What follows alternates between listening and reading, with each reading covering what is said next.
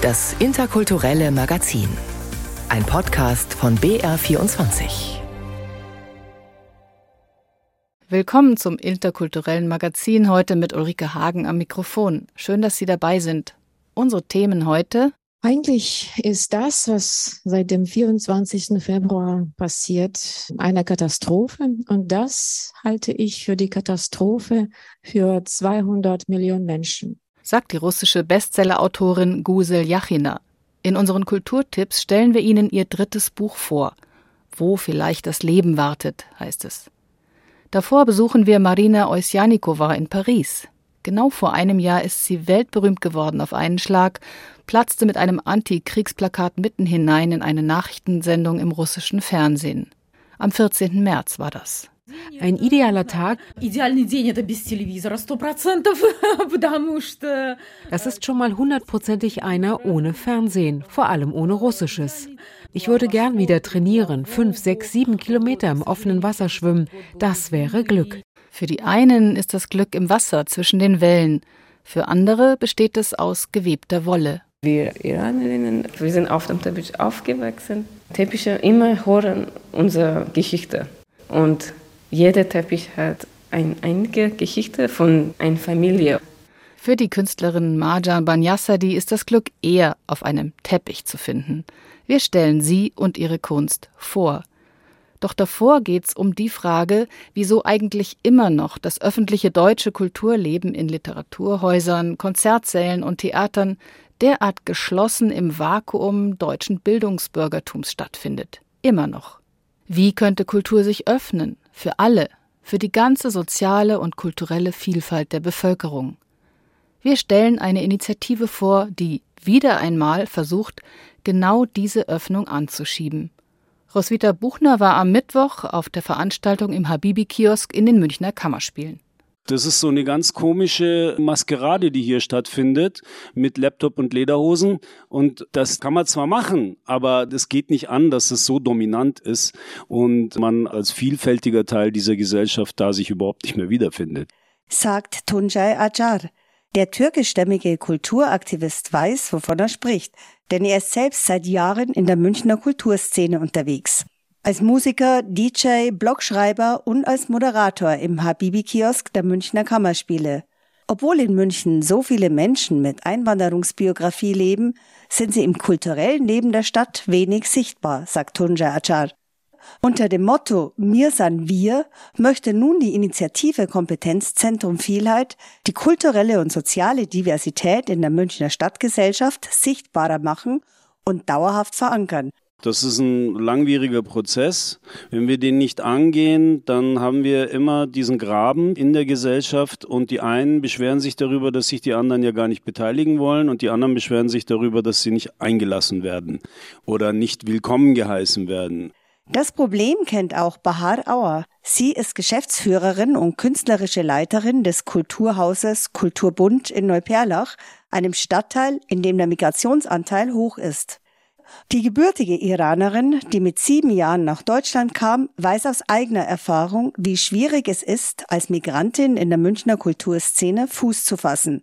Mit ihren Veranstaltungen im Kulturbund will sie alle im Viertel zusammenbringen, was allerdings nicht immer gelingt, sagt Bahar Auer. Es ist total wichtig, die Leute, die hier Umgebung Neuperlach wohnen, zu mobilisieren, dass sie unsere Veranstaltungen besuchen. Nicht geschlossene Veranstaltungen. Integration wäre, dass alle miteinander diese öffentliche Angebote annehmen. Und das merke ich hier in diesem Bezirk, dass es gar nicht so einfach ist. Mhm. Bahar Auer will deshalb ganz neue Wege gehen, um Menschen mit Migrationsgeschichte für kulturelle Aktivitäten im Viertel zu gewinnen. Und zwar, indem sie direkt auf sie zugeht. Wir werden zum Beispiel jetzt ein Jahr als Kulturbund eine Art aufsuchende Kulturarbeit betreiben von Mai 23 bis 24 und das ist einer der Punkte, wo wir auch unser Publikum auch kennenlernen wollen, weil so nur ein Programm machen und in Newsletter kriegst du sie nicht. Ich glaube, man muss schon auf die Leute zugehen. Denn die Erfahrungen aus der Vergangenheit zeigen, dass Menschen mit Einwanderungsgeschichte sich auch von vielen Veranstaltungen nicht angesprochen fühlen, das liege unter anderem daran, dass solche Veranstaltungen nur einem bestimmten Publikum zugänglich sind und die Lebensrealität und den kulturellen Hintergrund von Migranten und Migrantinnen nicht widerspiegeln. Das Kompetenzzentrum Vielheit fordert deshalb eine gleichberechtigte Teilhabe in allen kulturellen Bereichen. Und zwar nicht nur beim Gestalten von Programminhalten, sondern auch in der Kulturpolitik. Denn selbst in den Kulturausschüssen der Stadtbezirke mit hohem Migrationsanteil seien diese nicht vertreten. Was wir machen könnten, zum Beispiel, dass wir die Leute vor Ort oder der Kommunalpolitik, Bezirksausschüsse auch ein bisschen briefen, wie es funktioniert. Wir möchten auch in vielen Einrichtungen rein und als Kompetenzteam zur Seite stehen. Sagt Bahar Auer. Durch Workshops, Beratungen und konkrete Handlungsanweisungen will die Initiative Mitarbeiter und Mitarbeiterinnen städtischer und bereits bestehender bürgerschaftlicher Einrichtungen anleiten, wie man auch marginalisierte Schichten direkt ansprechen kann. Auch müsse das Organisieren und Kuratieren von Veranstaltungen offener gestaltet werden, fordert Tunja Achar. Das Kompetenzzentrum Vielheit könnte dabei helfen. Indem wir wirklich uns anbieten, auch in den Stadtteilen, dass wir zum Beispiel Menschen aktivieren, die in den Stadtteilen schon vorhanden sind, die eventuell auch Lust hätten, mal so ein Stadtteilfest mitzukuratieren, die aber noch nie die Gelegenheit dazu hatten oder überhaupt denen gar nicht einfällt, dass sie das überhaupt machen könnten. Und da geht es um Empowerment. Interessierte Migranten und Migrantinnen könne man bei der Antragstellung und bei der Kommunikation mit den städtischen Gremien unterstützen, sagt Tunja Ajar. Er hofft, dass das Kompetenzzentrum Vielheit als beratendes Organ für städtische Institutionen und als unterstützendes für migrantische Organisationen und Einzelpersonen dazu beitragen kann, die Teilhabe aller am kulturellen Leben zu ermöglichen. Wenn auf Stadtteilfesten neben Country Music und bayerischer Blasmusik auch türkischer Pop und auf den städtischen Bühnen neben Antigone und dem Brandner Kaspar das Gilgamesch-Epos gespielt wird, dann wäre das für alle Seiten eine Bereicherung, sagt Tunjai Achar. Wir pflegen die Kultur gemeinsam. Ich liebe Karl Valentin auch und Liesel Karlstadt und alles. Auf sowas kann man nicht verzichten, muss man auch nicht. Aber wir müssen diese kulturellen Institutionen schon ins neue Zeitalter hineinholen und sie auch teilbar machen für alle und auch zu Identifikationsfaktoren für alle machen. Dann könnte was passieren in dieser Gesellschaft, in der wir leben. Und das ist unser Ziel. Dass eben alle dazugehören und mitgedacht werden. Künstler wie zum Beispiel auch Marjan Banyasadi. Sie kommt aus Teheran, hat in Pakistan und Ungarn studiert und ist dann der Liebe wegen 2021 nach Deutschland gezogen. Hier studiert die 29-Jährige an der Akademie der Bildenden Künste in München. Mit ihrer Kunst bringt sie ihre Heimat Iran nach Deutschland. Gerade hat sie ihre erste Einzelausstellung in München hinter sich. Manon Harenberg über die iranische Künstlerin Marjan Banyasadi. Persische Teppiche sind immer in ähm, unserem Zuhause. Es ist wichtig, wie ja, Kühlschrank und so. Es muss da sein. Teppiche sind nicht einfach Objekte, sagt Marjan Bania Sadir. Sie haben viel zu erzählen. Iranische Kinder lernen auf den Teppichen krabbeln und laufen. Teppiche zeichnen die Geschichten auf, die um sie herum gelebt werden. Damit werden sie zu Zeugen von Freude und Leid. Sie verbergen und erzählen die Geschichten auf ihre eigene Art und Weise. Für die 29-jährige Künstlerin sind sie auch eine Inspiration für ihre Bilder und Keramiken. Wir Iranerinnen, wir sind auf dem Teppich aufgewachsen. Teppiche immer hören unsere Geschichte und jeder Teppich hat eine einige Geschichte von einer Familie. Wann ich später nach Europa gekommen, ich habe nie mehr die Teppiche gesehen. Für Marjan ist die Kunst des Teppichwebens wie in die Seele der Iraner eingewoben. Teppichweber weben Knoten für Knoten, Faden für Faden. Genau das möchte sie in ihre Gemälde integrieren. Sie malt Pflanzen und Tiere. Die bunten Muster strahlen über die Leinwand. Darüber zeichnet sie dann Linien. Pinselstrich für Pinselstrich entsteht dadurch optisch die Struktur des Teppichs. Weben ist wie das Leben, eine Nacht nach anderer und dann hast du das Bild vor dir. Deswegen meine Inspiration von dieser Linie. Die Teppiche sind auch von äh, Natur inspiriert. Während Marjan in Deutschland ihre Kunst frei ausleben kann, gibt im Iran die Zensur noch immer den Ton der Kunst an. Kunst und Kultur werden dort streng staatlich kontrolliert. Mit großer Sorge verfolgt Marjan die Entwicklungen in ihrer Heimat. Die Bilder, das ausgestellt werden, sie dürfen nicht politisch sein. So viele Regeln, du hast keine Wahl. Jetzt bin ich hier und alles ist machbar und einfach und ich fühle mich schuldig, dass ich kann einfach alles machen. Marjan hat den Iran vor zwei Jahren verlassen und ist der Liebe wegen nach Deutschland gekommen. Nach ihrem Bachelor in Pakistan ging sie für ihren Master in Keramikdesign nach Ungarn. Dort hat sie ihren heutigen Ehemann kennengelernt. Er ist äh, aus Deutschland und äh, wir haben zusammen nach Deutschland gekommen. Wegen Familie bin ich in Deutschland. Nun lebt sie in München und studiert an der Akademie der Bildenden Künste weiter. Von November bis Januar hat sie in der Jo Vandelow Galerie ausgestellt, ihre erste Einzelausstellung in Deutschland. Im nächsten Monat geht es für sie dann mit einem Kunststipendium für sechs Wochen in die USA. Und dann, wenn Marjam wieder zurück nach München kommt, wartet ihr erster eigener Teppich auf sie in ihrer Wohnung, freut sich die junge Künstlerin. Ich habe einfach von eBay Kleinanzeigen gekauft. Es gibt so viele tolle handgewebte Teppiche, die sind sehr schön und ich weiß nicht warum sehr günstig. Wenn ich sehe diese Teppiche, ich fühle mich wie zu Hause. Nicht nur mit ihren Teppichen, sondern auch mit ihrer Kunst holt sie ihre Heimat zu sich nach Deutschland. Ich bin immer in Gedanken bei Iran. Malen ist so wie eine Therapie. Ja, es hilft. Die iranische Künstlerin Marjan Banyassadi, vorgestellt von Manon Harenberg.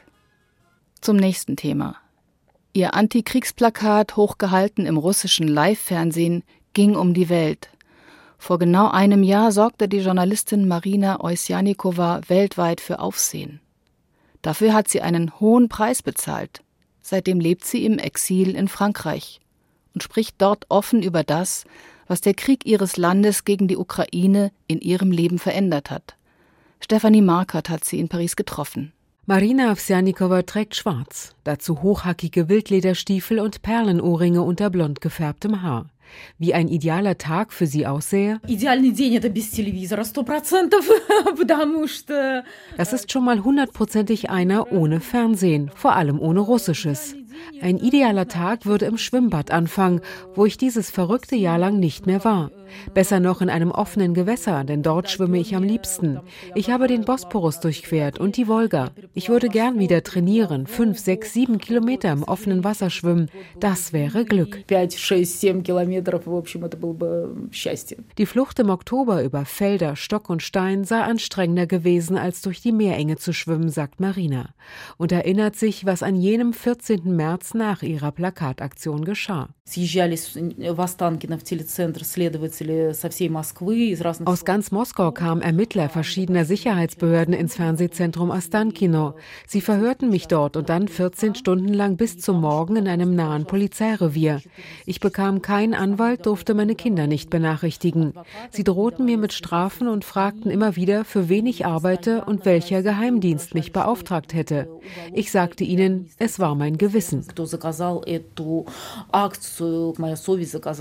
Tochter eines früh verstorbenen ukrainischen Vaters und einer russischen Mutter, geboren in Odessa, die Jugend in Grozny, Flucht vor dem Tschetschenienkrieg nach Krasnodar, die Krim nicht weit.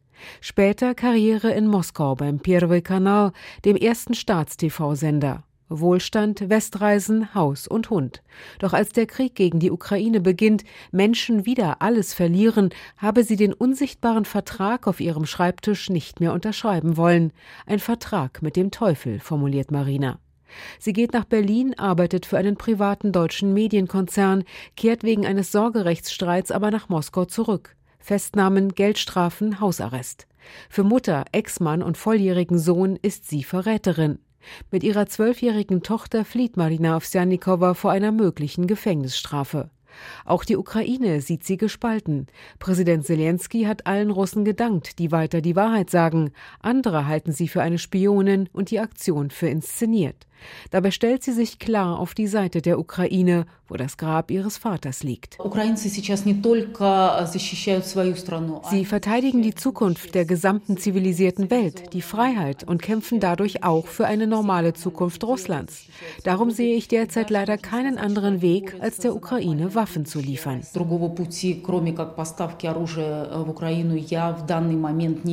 Neun von zehn Westdeutschen, aber nur drei Viertel der Ostdeutschen sehen in Russland heute eine Bedrohung für die Welt.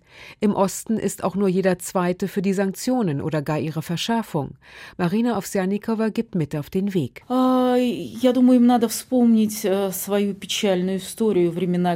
Sie mögen sich an ihre traurige Geschichte in der DDR, an die Mauer und die Mauertoten erinnern, an jene, die starben, weil sie sich Freiheit wünschten.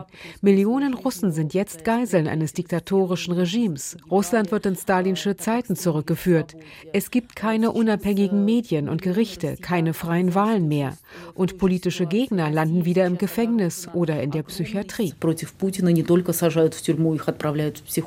Was ist dir lieber, Novichok, Polonium oder ein Autounfall, machen ihre Freunde makabere Scherze und erinnern an Todesfälle von Regimegegnern. Marina Ovsjanikova hat ein Buch geschrieben, auch gegen die Angst. Es ist zuerst auf Deutsch erschienen. Ihr Moskauer Haus hat sie gegen eine kleine Wohnung im Exil getauscht. Sie will wieder arbeiten und denkt über die große Politik nach. Ein Waffenstillstand? Erst wenn Russland nicht mehr wie ein Piranha Stücke aus der Ukraine reiße und zumindest die Lage vor Kriegsbeginn erreicht sei. Wann Frieden komme? Sobald Putin nicht mehr an der Macht ist, genau an diesem Tag hört der Krieg auf. Es ist der Krieg eines Menschen. Findet Marina Avsjanikova und hofft, Russland schlage dann Deutschlands Weg nach dem Zweiten Weltkrieg ein. Sühne, Reparationen, Kriegsverbrechertribunale. Ihre Aktion bereue sie nicht, doch nach so einem Jahr hätte sie dafür nun nicht mehr die Kraft. Auch für den Bosporus muss sie erst wieder trainieren. Stefanie Markert hat mit der russischen Journalistin Marina Oysjanikowa gesprochen. Und mit einer russischen Autorin beginnen die Kulturtipps der Woche, die uns Julia Smilger ausgesucht hat. Eigentlich ist das, was seit dem 24. Februar passiert, eine Katastrophe. Und das halte ich für die Katastrophe für 200 Millionen Menschen. Genau so viel leben in drei Ländern, in der Ukraine, in Weißrussland und in Russland. Sagt die russische Bestseller-Autorin Guzel Yachina. Ihr erster Roman Suleika öffnet die Augen wurde in 31 Sprachen übersetzt. Ihr zweiter Roman Wolga-Kinder wurde ebenfalls ein internationaler Erfolg. Jachinas dritter Roman Wo vielleicht das Leben wartet ist letztes Jahr im Aufbauverlag erschienen. Er beschreibt die Geschichte von Diev, einem ehemaligen Rotarmisten. 1923 soll er 500 Waisenkinder mit einem Zug von Kasan nach Samarkand bringen, um sie vor dem sicheren Hungertod zu retten. Aber es fehlt an allem für den Transport: Proviant, Kleidung, Heizmaterial für die Lokomotive, Medikamente. Es beginnt eine gefährliche Reise durch ein vom Bürgerkrieg zerrüttetes Land. In allen ihren Romanen setzt sich Gusel Jachina mit der düsteren Sowjetgeschichte auseinander. Eigentlich sind meine Romane alle drei dem Thema Verhältnis zwischen dem Menschen und dem Staat gewidmet. Das ist halt das Wesentliche in der Sowjetunion und auch im modernen Russland, diese Konstellation zwischen dem großen, riesengroßen, allmächtigen Staat und einem kleinen, winzigen, wortlosen, rechtlosen Menschen. Das ist halt das Wesen der Sowjetunion, war das Wesen der Sowjetunion und ist auch das Wesen vom heutigen Russland. Guzel Jachina hat den russischen Überfall in die Ukraine im Februar 2022 öffentlich verurteilt und bekam dafür gleich die Quittung. Einige Theater in Russland haben Stücke nach ihren Romanen abgesetzt. Ein russischer Abgeordneter hat zur Aberkennung aller Auszeichnungen aufgerufen, die Guzel Jachina in Russland für ihre Bücher erhalten hat. Doch das hindert die Moskauer Schriftstellerin nicht daran, ihre Antikriegsposition klar zu artikulieren. Nächste Woche ist sie auf Lesetour in Bayern. Am kommenden Freitag liest Gusel Jachina in der Nürnberger Staatsbibliothek. Am Samstag, den 25. März, ist sie im Münchner Haus des Deutschen Ostens zu erleben und am 26. März im Kunsthaus Michel in Würzburg. Der Deutsche wird erst dann wach, wenn ihm der Wind mit aller Macht ins Gesicht schlägt. In einer sehr persönlichen Reise begibt sich die afrodeutsche Fernsehmoderatorin Mo Assomang in ihrem Film Die Arie auf die Suche nach den Ursprüngen des Arie-Begriffs und dessen Missbrauch. Sie geht zu selbsternannten Ariern auf Demonstrationen von deutschen Rechtsradikalen, reist zur Volksgruppe der Arier in den Iran und begegnet in den USA dem Ku Klux Klan. I'm not a racist. As I see it. I see it as not a, I'm not.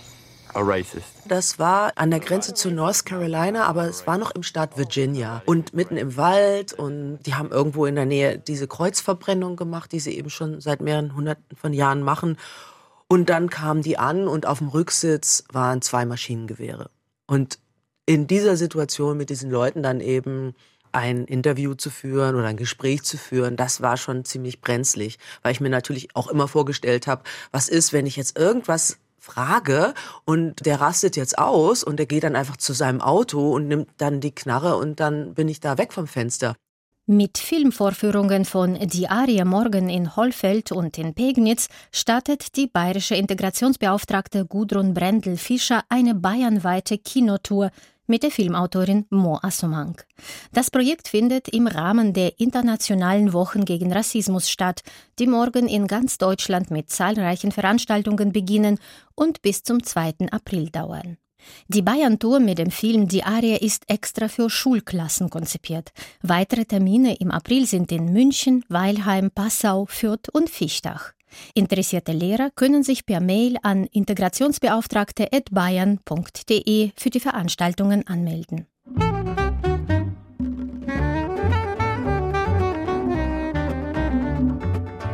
Die Band Sister Nagila, das sind iranische und israelische Musiker aus Berlin, die in Zeiten politischer Spannungen mit ihrem Musikprojekt den Dialog suchen. Dabei schlagen sie mit israelischen und persischen Klängen eine musikalische Brücke zwischen zwei Welten. Bei ihren Kompositionen bedienen sich Sister Nagila sowohl Melodien aus Klezmer als auch Motiven sephardischer und traditioneller persischer Musik. Dazu kommen Elemente klassischer Kompositionen sowie Motive aus Flamenco oder Jazz. Das Ergebnis ist eine neue, spannende und grenzenlose Musik. Heute Abend kann man Sista Nagila in Coburg erleben. Im Rahmen der Konzertreihe Weltmusik musiziert die Band zusammen mit dem Philharmonischen Orchester im Staatstheater Coburg. Beginn ist um 18 Uhr.